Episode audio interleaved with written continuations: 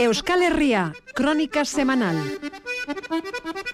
El análisis periodístico en la voz de José Félix Azurmendi. Azurmendi evadió la jauna, Egunon. Egunon, Egunon y sin bozal. Ah, está, está sin bozal, ¿eh? Hombre, claro, en casa, ¿eh? En casa... Bueno, no, no, no. En casa en Navidades, si viene alguien de Durango, tiene que venir con mascarilla, si no, no, no puede. Eh, de todas maneras, para tu tranquilidad, se te oye bien, se te escucha bien ¿eh? y, y, se te reconoce bien. Bueno, gracias, José Félix. Bueno, vamos a empezar, no queda mucho ya para finalizar el año y también para finalizar estas reflexiones sabatinas, que en mi calendario quedan dos sábados todavía, pero le quiero decir que el día 6 de enero, que será el programa de despedida, quiero entrevistarle durante 10-12 minutos a usted. ¿Qué le parece? Bueno, eh, ya sabes que yo no voy a decir que no. O sea, que si a ti te parece oportuno, con mucho gusto. Bueno, pues comenzamos. Bueno, en efecto, vamos terminando, pero no dejamos, entre tanto, de tomar nota de la semana desde nuestra personal atalaya y criterio. El portavoz del Grupo Vasco del PNV en el Congreso de los Diputados cae bien porque dice cosas sensatas y porque las dice con naturalidad, sin engolamiento. Suele ser esto más frecuente o menos raro en quienes, como Aitor, el del tractor, no tiene que demostrar nada, porque reconocidas por todos son sus credenciales intelectuales. Esta semana, el fragor enloquecido de los debates parlamentarios le ha parecido a Aitor Esteban una porrusalda. Ah. Ese plato tan popular entre nosotros, especialmente cuando los puerros eran baratos y eran tenidos como los espárragos de los pobres. Hace un tiempo ya que los puerros adquirieron mayor rango y precio, hace un tiempo ya que su prestigio no necesita de subterfugios. Seguramente el portavoz Gelzale quería reflejar con su porrusalda el naaste borraste que vería en esa Cámara que decía querer debatir sobre cómo encarar la pandemia en vísperas de la Navidad y terminaba hablando de todo menos de eso. Terminaba echándose los trastos a la cabeza con, los temas de siempre, con los, con los malos modos de siempre, con la falta de argumentos de siempre y sin embargo esta semana tenía, tenían los diputados asuntos muy sensibles que tratar, además de la pandemia, como el de la eutanasia, ese derecho a una muerte digna, y ya se vio cómo las derechas dejaban vacíos sus escaños para no votar, pero no antes de dejar para la historia acusaciones tremendas para quienes sí terminaron aprobándola. Sensible también el enfrentamiento entre la cúpula del Poder Judicial y los partidos de gobierno, que pone en evidencia la pretendida independencia de unos jueces históricamente alineados en su mayoría con la derecha, con el conservadurismo y los privilegios de la derecha. Sensibles los rebrotes golpistas de militares en la reserva con conexiones nada reservadas nostálgicos del franquismo y de una monarquía a su medida.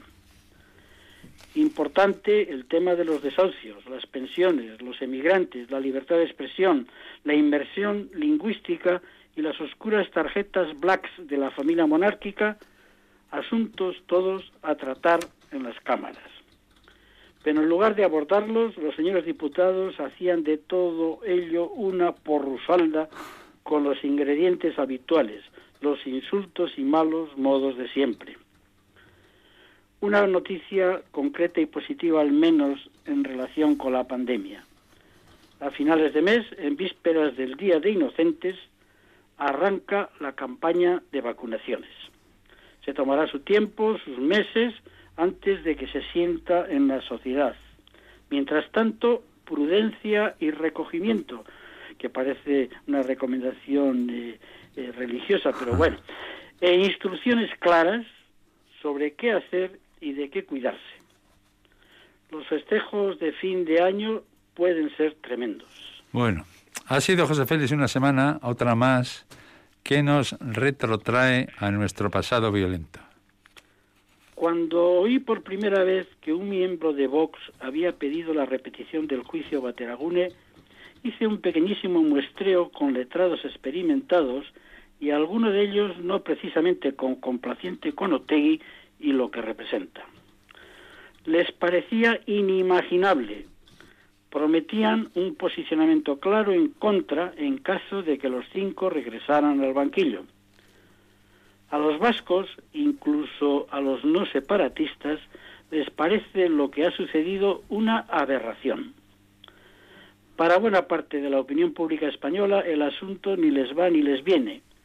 Para la cúpula judicial suprema, el juicio debe repetirse porque las víctimas merecen, tienen derecho a una sentencia sobre el caso y porque también les es debido a los procesados. Hace falta ser desvergonzados. Los juicios más duros contra esta resolución se han oído a jueces que están de retiro e incluso al mismo Baltasar Garzón, que aspira tal vez a limpiar algunos excesos. Además de las evidentes, caben otras consideraciones, tal vez cínicas. ¿Le viene mal o bien a la izquierda versal este despropósito? ¿Le perjudica o le da la razón en muchos de sus análisis? ¿Les aumenta o no la simpatía de muchos vascos? Sale esto a escena en una semana en la que sale de la cárcel con la pena cumplida Francisco Mújica Garmendia aquel líder militar que alertó hace más de 20 años ya de que la lucha armada de ETA no tenía sentido y fue expulsado por ello junto a otros militantes muy activos hasta su detención. Sale a escena en la semana en que Josu Urruticochea, personaje clave en el final de ETA, explica de primera mano muchos asuntos sobre los que solo había versiones de tercera mano. Con unos y otros se va reconstruyendo un relato que deja flecos humanos que aportan los datos de mayor interés. También, en derredor del proceso de Burgos, a sus 50 años, se han escuchado confesiones inéditas que ayudan al relato, como la de Itziar Ispurúa cuando dijo que ellos, los que estaban en la cárcel, no sabían quién ejecutó a Manzanas y a mí me pareció una confesión sincera y verosímil. José Benis, vamos acabando. ¿Qué tenemos para terminar? Bueno, terminaré. Había muchos puntos que podían haber servido a este propósito, pero he elegido uno que me parece que tiene cierta estabilidad. Vamos allá. Terminaré estas reflexiones saludando el nacimiento de un nuevo barómetro para tomar el pulso a los ciudadanos de las tres administraciones vascas a las tres administraciones de Euskal Herria por temas tan sensibles como el de su parecer sobre un eventual Estado vasco.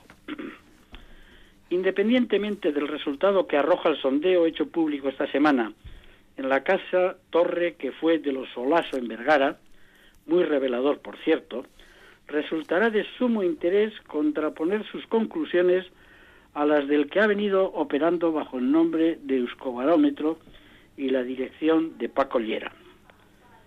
El neonato cuenta, como este, del aval de profesionales de la UPV y también de otras universidades del país. No debo ser yo el único que echaba en falta una iniciativa como la que se ha conocido esta semana, comprometiéndose a celebrar dos oleadas anuales para tomar el pulso a la sociedad en su conjunto desde una perspectiva nacional. Vasca, por supuesto. Por supuesto. Bueno, hasta ahí la reflexión, los datos, el, engranaje teórico de esa visión de la actualidad que toda la semana nos ofrece José Félix Aturmendi desde su posición de periodista, voy a utilizar un adjetivo muy religioso, pero no me importa, consagrado. Es usted un consagrado de la información. José Félix Aturmendi, es que ricasco. Ondo segi, zaindu, agur. Berdin, agur.